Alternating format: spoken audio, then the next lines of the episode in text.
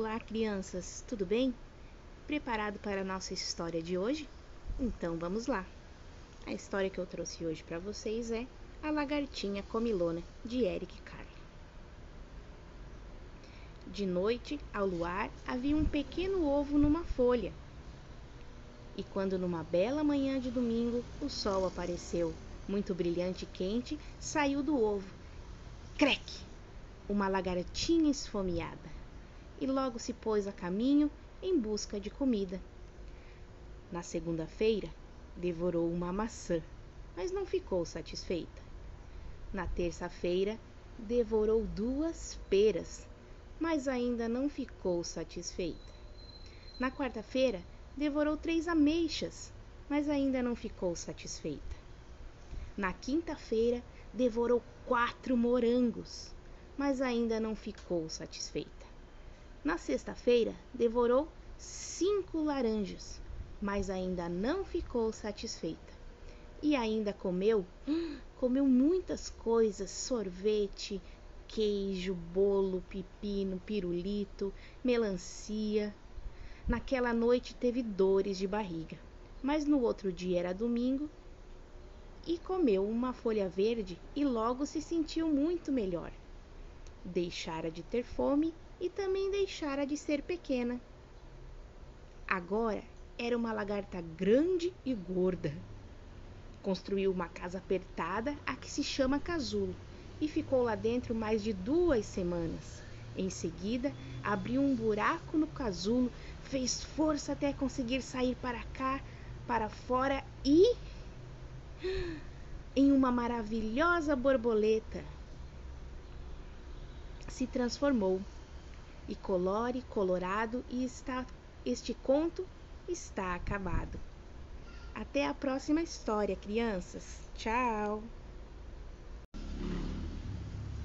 Olá, crianças. Mais uma vez, vamos ouvir a história do dia. A história de hoje é Menina Bonita do Laço de Fita, de Ana Maria Machado. Era uma vez uma linda menina os olhos dela pareciam duas azeitonas pretas, daquelas bem brilhantes. Os cabelos eram enroladinhos e bem negros, feito fiapos da noite. A pele era escura e lustrosa, que nem pelo de pantera negra quando pula na chuva. Ainda por cima, a mãe gostava de fazer trancinhas no cabelo dela e enfeitar com laços de fita colorida. E ela ficava parecendo uma das princesas das terras da África, ou uma fada do reino do luar. Do lado da casa dela morava um coelho branco, de orelha cor-de-rosa, olhos vermelhos e um focinho nervoso sempre tremelicando. O coelho achava a menina a pessoa mais linda que ele já tinha visto em toda a vida e pensava: Ah, quando eu casar eu quero ter uma filha pretinha e linda que nem ela. Por isso, um dia ele foi até a casa da menina e perguntou: Menina bonita do laço de fita, qual o teu segredo para ser tão pretinha? A menina não sabia, mas inventou. Ah, deve ser porque eu caí na tinta preta quando era pequenininha. O coelho saiu dali, procurou uma lata de tinta preta e tomou banho nela. Ficou bem negro, todo contente. Mas aí veio uma chuva e lavou todo aquele pretume e ele ficou branco outra vez. Então ele voltou lá na casa da menina e perguntou outra vez: Menina bonita do laço de fita, qual é teu segredo de ser tão pretinha? O a menina não sabia, mas inventou. Ah, deve ser porque eu tomei muito café quando era pequenininha. O coelho dali saiu dali e tomou tanto café que perdeu o sono e passou a noite toda fazendo xixi, mas não ficou nada preto.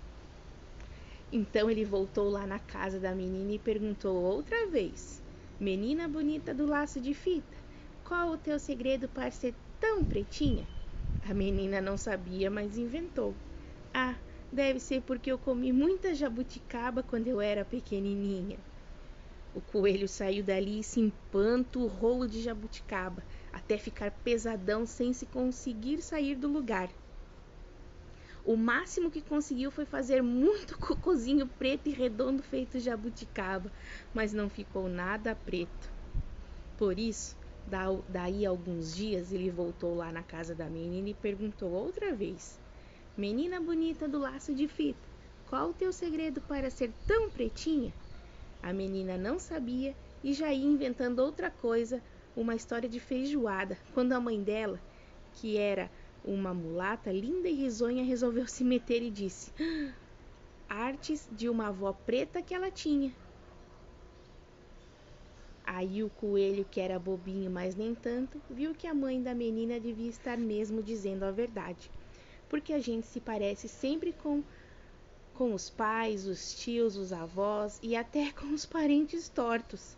E se ele queria ter uma filha pretinha e linda que nem a menina, tinha que era procurar uma coelha preta para casar. Não precisou procurar muito. Logo encontrou uma coelhinha escura como a noite que achava que aquele coelho branco era uma graça. Foram namorando, casando, tiveram uma ninhada de filhotes que coelho, quando desanda ter filhote, não para mais. Tinha coelho para todo gosto: branco bem branco, branco meio cinza, branco malhado de preto, preto malhado de branco e até uma coelha bem pretinha. Já se sabe, a filhada da tal menina bonita que morava a casa ao lado. E quando a coelhada saía, de laço colorido no pescoço, sempre encontrava alguém que perguntava: Coelha bonita do laço de fita, qual é o teu segredo para ser tão pretinha? E ela respondia: Conselhos da mãe da minha madrinha. Até a próxima história, crianças. Tchau! Olá, crianças, tudo bem? Hoje eu trouxe mais uma história clássica para contar para vocês. Hoje é Os Três Porquinhos. Era uma vez três porquinhos que partiram pelo mundo para construir suas casas. Descuidado e apressado por brincar, o primeiro porquinho construiu a sua casa com palha. O segundo porquinho também não se preocupou muito e construiu sua casa com madeira. Construídas as suas casas, os dois porquinhos puseram-se a dançar e cantar. Quem tem medo do lobo mau, lobo mau, lobo mau? O terceiro porquinho Prevenido e paciente, trabalhou dias e dias e construiu uma casa forte, feita de tijolos, enquanto seus irmãos brincavam.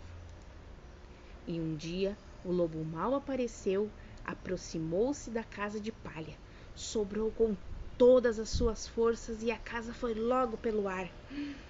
E o porquinho, cheio de medo, teve que fugir e foi para a casa do seu irmão mais próximo. Na casa de madeira, os dois porquinhos refugiados do lobo tremiam, cheios de medo. O lobo soprou com muita força e a casa de madeira também foi pelos ares. E os dois porquinhos assustados tiveram que fugir. Chegaram à casa do terceiro irmão, que tinha construído uma bela casa de tijolos. Uma vez dentro dela, ainda tremendo, esperaram o lobo e então não demorou a chegar. Inspirou profundamente e soprou com todas as suas forças. Mas a casa não se mexeu. O lobo subiu então ao telhado para entrar pela chaminé, mas os porquinhos já tinham acendido uma grande fogueira, sobre a qual pôs uma grande panela com água para aquecer. O lobo desceu pela chaminé e caiu na grande panela onde a água já fervia. Os porquinhos ficaram muito contentes e os dois porquinhos preguiçosos aprenderam a lição. Primeiro as obrigações e só depois as brincadeiras. Tchau, crianças. Até a próxima história. Olá, crianças. Tudo bem? Preparados para mais uma história? Então vamos lá. A história que eu trouxe hoje é A Chapeuzinho Amarelo, de Chico Buarque. Era Chapeuzinho amarelo, amarelada de medo, tinha medo de tudo, aquela Chapeuzinho. Já não ria, em festa não aparecia. Não subia escada e nem descia. Não estava resfriada, mas tossia. Ouvia conto de fada e estremecia. Não brincava mais de nada, nem de amarelinha. Tinha medo de trovão, minhoca para ela era cobra. e nunca apanhava sol porque tinha medo da sombra. Não ia para fora para não se sujar. Não tomava sopa para não ensopar. Não tomava banho para não descolar. Não falava nada para não engasgar. Não ficava em pé com medo de cair. Então vivia parada, deitada, mas sem dormir, com medo de pesadelo. Era a Chapeuzinho Amarelo. E de todos os medos que tinha, o medo mais que medonho era do tal do lobo. O lobo que nunca se via, que morava lá longe, do outro lado da montanha, num buraco da Alemanha, cheio de teio de aranha, numa terra tão estranha que vai ver o tal do lobo nem existia. Mesmo assim, a Chapeuzinho tinha cada vez mais medo, do medo do medo de um dia encontrar um lobo, um lobo que não existia. A Chapeuzinho Amarelo, de tanto pensar no lobo, de tanto sonhar com o lobo, de tanto esperar o lobo, um dia topou com ele, que era assim, carão de lobo, olhão de lobo, jeitão de lobo e principalmente um bocão tão grande que era capaz de comer duas avós, um caçador, rei, princesa, sete panelas de arroz e um chapéu de sobremesa. Mas o engraçado é que, assim que encontrou o lobo, a Chapeuzinho Amarelo foi perdendo aquele medo. O medo do medo do medo de um dia encontrar um lobo. Foi passando aquele medo do medo que tinha do lobo. Foi ficando só com um pouco de medo daquele lobo depois acabou o medo e ela ficou só com o lobo. O lobo ficou chateado de ver aquela menina olhando para a cara dele, só que sem, só que sem o medo dele. Ficou mesmo envergonhado, triste, murcho e branco azedo, porque um lobo, tirando o medo e um arremedo de lobo, é feito um lobo sem pelo, lobo pelado.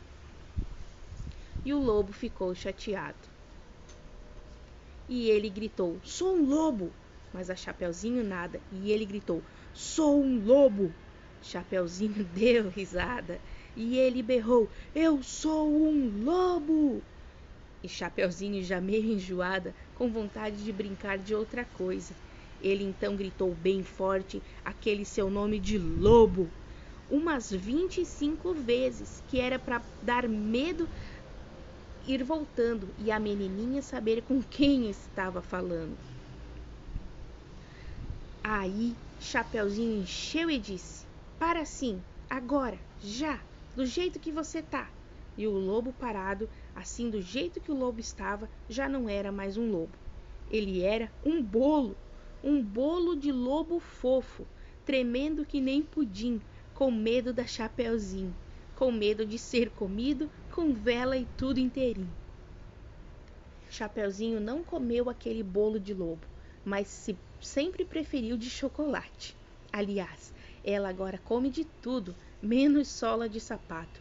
Não tem mais medo da chuva, nem foge de carrapato.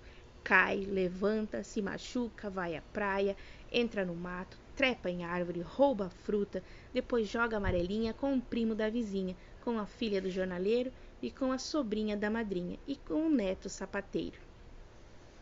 Mesmo quando está sozinha, inventa uma brincadeira e transforma o companheiro.